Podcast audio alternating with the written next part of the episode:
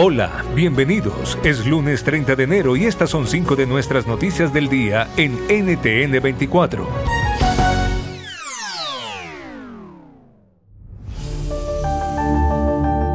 Escuchaban parte de lo que fueron las protestas de este fin de semana en varias ciudades de Estados Unidos. Esto luego de la muerte del afroamericano de 29 años, Tyre Nichols, a manos de cinco policías. El tema vuelve a poner sobre la mesa la necesidad de una legislación para evitar la brutalidad policial. Los ciudadanos quieren acuerdos en el Congreso. ¿Es posible lograrlo tras el último suceso que ha conmocionado al país?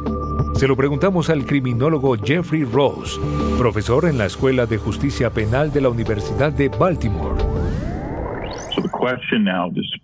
La cuestión ahora, a pesar de que muchas personas pedían este tipo de ley que se aprobara, tuvimos diferentes agendas. Tuvimos las elecciones de mitad de mandato en noviembre y los demócratas ya no tienen mayoría como la tienen los republicanos en la Cámara. Entonces, que se presente esta ley nuevamente en el Congreso sería improbable. Entonces no va a pasar nada a un nivel congresional, a un nivel del Senado. Hay algunas acciones legislativas de parte del presidente, pero creo que sería muy improbable porque él tiene otras prioridades en la agenda. Vamos a ver algunos movimientos, si acaso, a nivel local. BP added more than $70 billion to the U.S. economy in 2022 by making investments from coast to coast.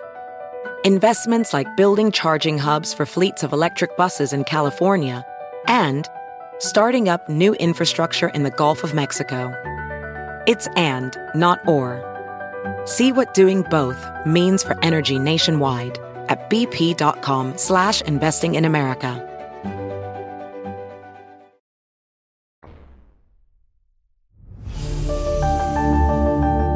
El Congreso de Perú analizó la votación en la que se rechazó el texto sustitutorio del proyecto de adelanto de elecciones para 2023, planteado por la Comisión de Constitución. Los legisladores debaten el tema después de que el pasado sábado por una mayoría de 65 votos contra 45 rechazaran que las fechas de los comicios se adelanten. Tres bancadas parlamentarias insisten en rechazar el adelanto de las elecciones. Hay bancadas de izquierda y derecha que condicionan su voto a favor del adelanto de elecciones para este año a intereses particulares. ¿Qué esperar?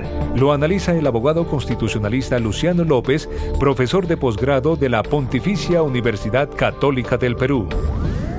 Y en la mañana se ha votado una nueva reconsideración y estamos esperando que las fuerzas políticas se traten de poner de acuerdo porque hasta el propio Poder Ejecutivo ha, dicho públicamente que quiere que se adelanten para el 2023, pero todo está en manos del Parlamento. Esperamos que puedan entrar en razón de que no se puede seguir viviendo en una situación de zozobra y que es importantísimo que puedan ponerse de acuerdo y aprobar un adelanto de elecciones que es lo más saludable y lo que pide la población.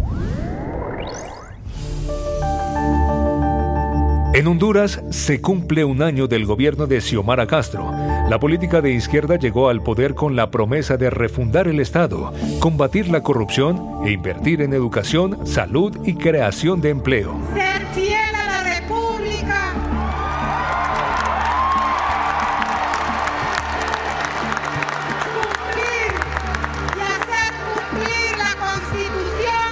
¿Está cumpliendo Castro con sus promesas?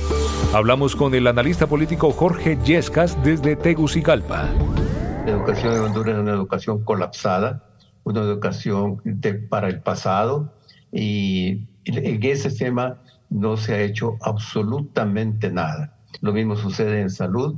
Salud es colapsado, no hay medicinas, los equipos están destruidos, hay cantidad de empleados que no se han pagado eh, casi en todo el año. En fin, en, esos temas que son fundamentales para el desarrollo económico y social, eh, la seguridad, en eso la situación se ha empeorado. BP added more than $70 billion to the U.S. economy in 2022. Investments like acquiring America's largest biogas producer, Archaea Energy, and starting up new infrastructure in the Gulf of Mexico. It's and, not or. See what doing both means for energy nationwide at bp.com slash investing in America.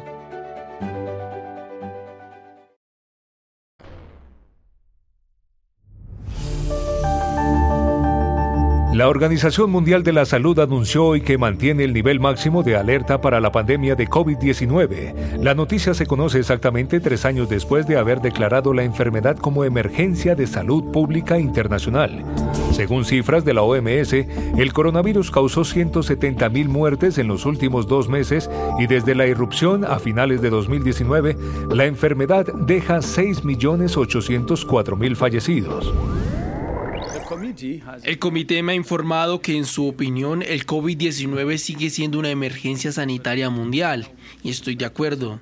Al entrar en el cuarto año de la pandemia no cabe duda de que ahora estamos en una situación mucho mejor que hace un año, cuando la onda Omicron estaba en su punto álgido. Pero desde principios de diciembre las muertes registradas semanalmente han ido aumentando. En las últimas ocho semanas, más de 170 mil personas han perdido la vida a causa del COVID-19 y esas son las muertes notificadas. Sabemos que la cifra real es mucho mayor.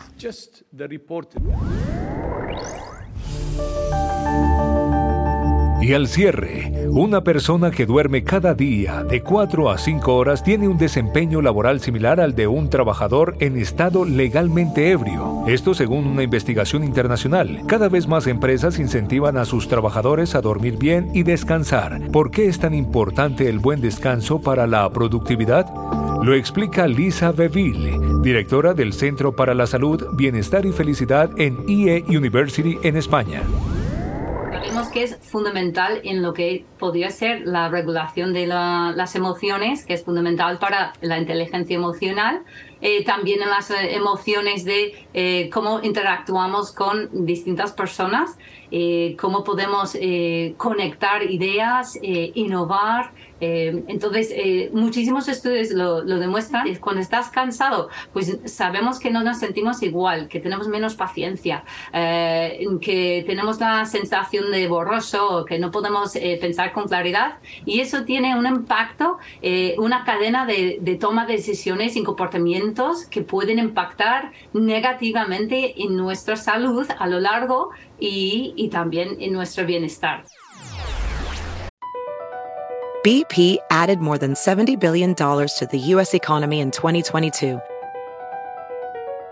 Investments like acquiring America's largest biogas producer, Archaea Energy, and starting up new infrastructure in the Gulf of Mexico. It's and, not or. See what doing both means for energy nationwide at bp.com slash investing in America.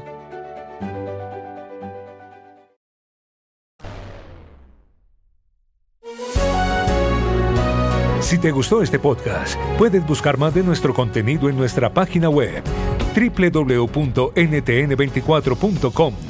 En el podcast de NTN24 te informamos y te acompañamos.